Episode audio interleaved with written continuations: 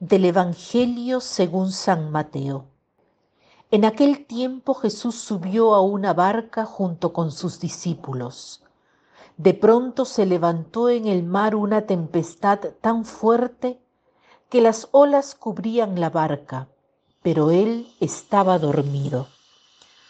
Los discípulos lo despertaron diciéndole, Señor, sálvanos que perecemos.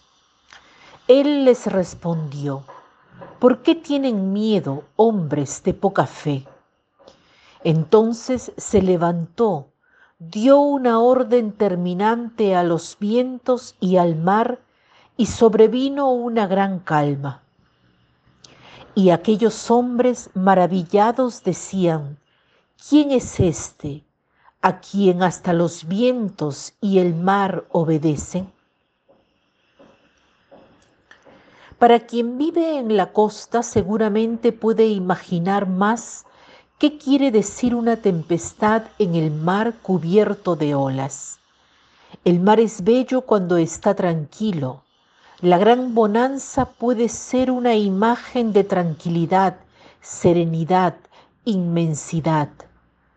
Cuando hay tempestad hay un gran cambio. El agua tiene un poder que puede hacernos temblar. Sucedió que estos apóstoles estaban en una barca que no era tan grande, pero que es sacudida por el agua, y Jesús duerme.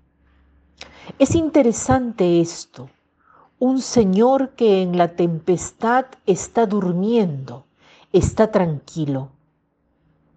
Cuando los apóstoles despiertan a Jesús, piden la salvación ser salvados de aquella grande amenaza, del miedo a morir en medio del mar agitado, de esta gran tempestad. La tempestad de Jesús es interesante porque dice, ¿por qué tienen miedo gente de poca fe?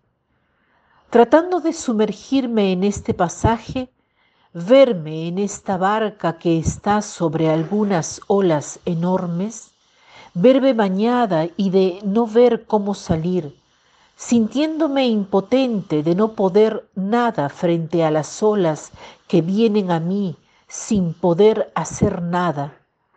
Pedir la salvación me parece justo.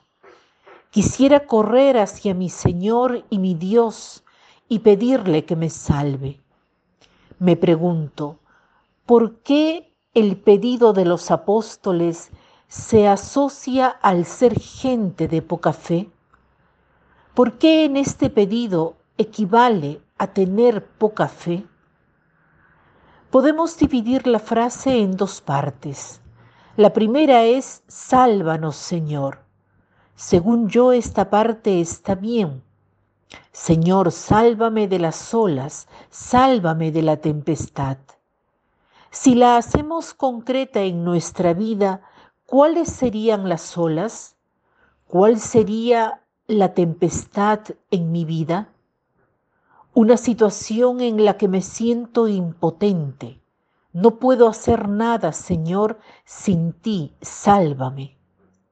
De esta situación en el trabajo, en la escuela, sálvame de esta ola que me abruma. La segunda parte dice, perecemos estamos perdidos. No dice tal vez nos pereceremos o bien sálvanos Señor, de otro modo nos perderemos. Estamos perdidos, estamos ya perdidos. ¿Qué están comunicando los discípulos? Sálvanos en tanto que estamos ya perdidos, no hay nada que hacer. Si me puedes salvar, sería bello. Gente de poca fe, porque delante de la salvación añadimos esta segunda parte. Estoy ya perdido. ¿Cómo podemos presentar a Dios nuestra petición?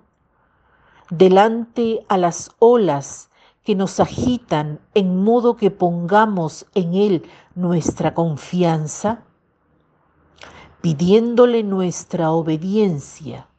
Si vemos, incluso el mar le obedece.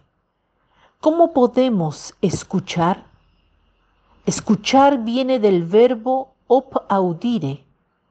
Escuchar al Señor que nos quiere dar cosas grandes, la bonanza, la calma, la serenidad ante aquellas olas que hay en nuestra vida. ¿Cómo podemos cambiar esta frase al pedir la salvación, la ayuda del Señor? No agregando la parte segunda, estamos ya perdidos. Llevemos a nuestra oración un modo nuevo de dirigirnos al Señor ante las olas, ante las tempestades, para vivir serenos, tranquilos en sus brazos.